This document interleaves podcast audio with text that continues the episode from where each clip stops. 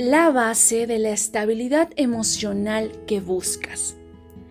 Me presento, soy Tessa Ábalos y el día de hoy hablaremos acerca del amor propio, cuál es su importancia y cómo podemos construirlo. Comenzamos en 3, 2, 1. Iniciemos con qué es el amor propio. Iniciemos con qué es el amor propio. Es un aspecto fundamental de la personalidad del ser humano en tanto que condiciona el funcionamiento personal a muchos niveles e igualmente favorece la construcción de uno mismo.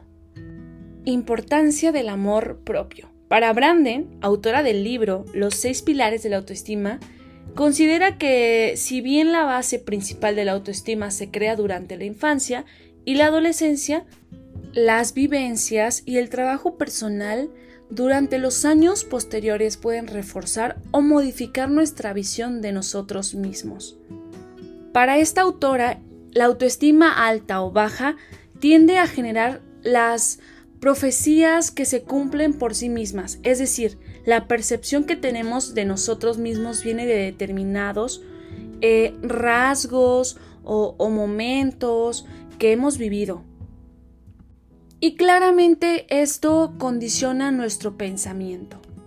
Y aquí es precisamente que radica la importancia del nivel del amor propio alcanzado. Niveles bajos son los negativos. Este autoestima eh, nos llevará a tener pensamientos de resentimiento. Estos también generan conductas perjudiciales hacia nosotros mismos. Es decir, nos atacamos, nosotros nos decimos ciertas cosas negativas y no lo creemos. Y de manera contraria, una autoestima de alto nivel o alta autoestima reforzará nuestros esquemas mentales y nuestra voluntad hacia, la acción positiva. Y ya sé, hermanas, me van a decir cómo tener amor propio, dignidad y autoestima. Pues bueno, según el psiquiatra Enrique Rojas, existen nueve claves, eh, nueve niveles para llegar a un amor propio o autoestima alto. Número uno es el juicio personal. Número dos es la aceptación de uno mismo. Tres es el aspecto físico. Cuatro, el patrimonio psicológico. Cinco, el entorno sociocultural. 6. El trabajo. 7. Evitar la envidia y la comparación. 8. Desarrollar la empatía. Y 9. Altruismo.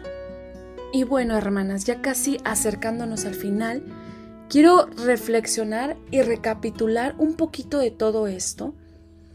Y realmente es que para llegar al, al amor propio, primero es la aceptación una vez que te aceptas de dónde vienes, cómo es tu genética, tus rasgos, que aceptas tal y como eres tú, puedes subir a lo que es el autoestima. De la autoestima, claro que sigue el amor propio, claro que el amor propio va a llegar a la autoestima y es un camino que vamos recorriendo día a día. Como lo dije al principio, tú tienes el poder de construir o destruir. Nos vemos en el siguiente episodio. Te mando besitos. Hasta la próxima.